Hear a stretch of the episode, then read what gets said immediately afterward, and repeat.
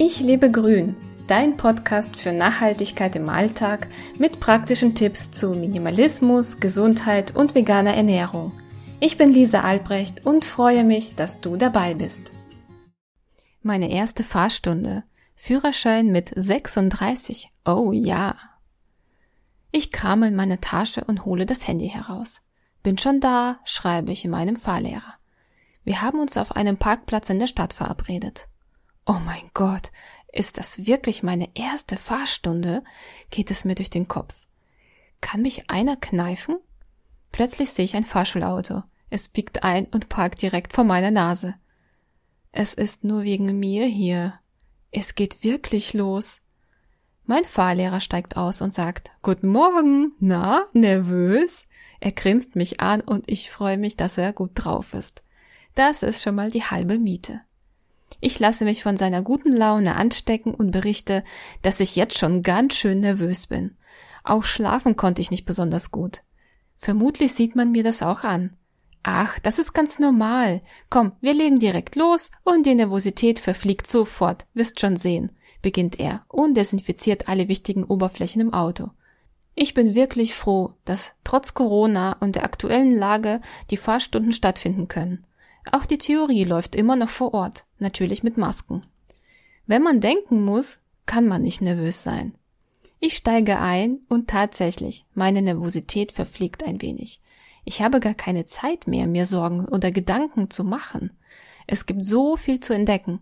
Ich höre zu, was mir mein Fahrlehrer erzählt und sauge alle Informationen auf.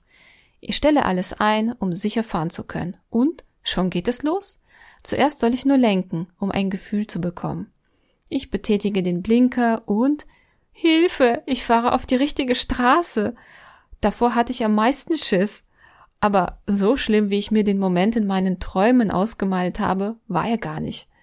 Bald kommt eine Ampel, wir bleiben stehen, mein Fahrlehrer bremst und ich beobachte den Verkehr. Recht bald darf ich auch schon selbst das Gaspedal betätigen und auch die Kupplung und die Bremse drücken. Eine Sache war wirklich gut. Ich habe schon vor meiner ersten Fahrstunde etwas mit Paul geübt. Das hat sich definitiv gelohnt.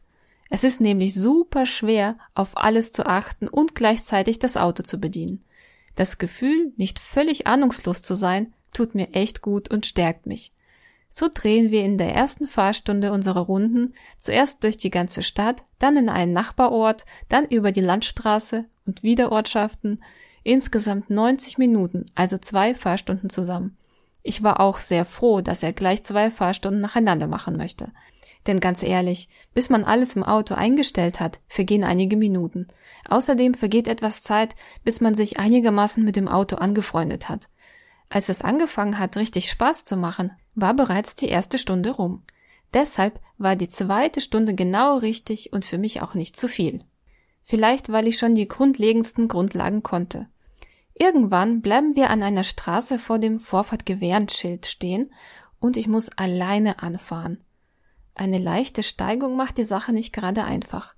Aber es klappt auf Anhieb. Mein Fahrlehrer freut sich aufrichtig.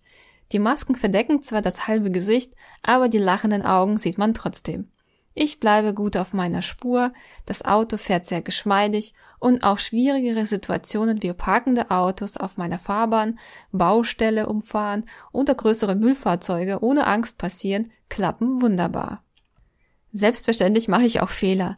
Das Lenkrad ist ganz schön empfindlich. Fährt man mit einer höheren Geschwindigkeit, reichen kleinere Bewegungen aus, um sich nach links oder rechts zu drehen. Ich habe gelernt, beim Schalten das Lenkrad nicht unnötig zu drehen, auch nicht minimal. Denn dieses nur ein bisschen spürt man sofort. In einem engen Kreisel war die Sache etwas komplizierter. Rechtzeitig zurückschalten, bremsen, gucken, die Autos vorbeilassen, das hat mich doch etwas überfordert. Wie meine Reihenfolge dabei war, weiß ich jetzt auch gar nicht mehr. Aber auf der Fahrbahn im Kreisel bleibe ich unglücklich stehen und das Auto macht nicht mehr mit. Hilfe! Ein Fahrzeug kam auch schon und musste ein wenig warten. Ruhig bleiben ist in solch einer Situation echt wichtig. Mein Fahrlehrer bleibt zum Glück, nicht umsonst ist er Fahrlehrer, total cool und übernimmt. Dabei erklärt er mir, was ich beim nächsten Mal besser machen kann. Ich bin wirklich sehr froh, dass er so entspannt und verständnisvoll ist. Von einigen Bekannten habe ich leider gehört, dass Fahrlehrer auch anders können. Manche machen blöde Kommentare oder schreien sogar, wenn der Fahrschüler etwas falsch macht. Bei meiner Fahrschulwahl war die Sympathie auf dem ersten Platz. Ich habe mich für eine Fahrschule etwas weiter weg entschieden. Weiter weg ist für uns so 15 bis 20 Minuten Autofahrt. Ich hätte zwar auch in eine Fahrschule hier direkt vor Ort gehen können, aber mein Bauchgefühl war dagegen.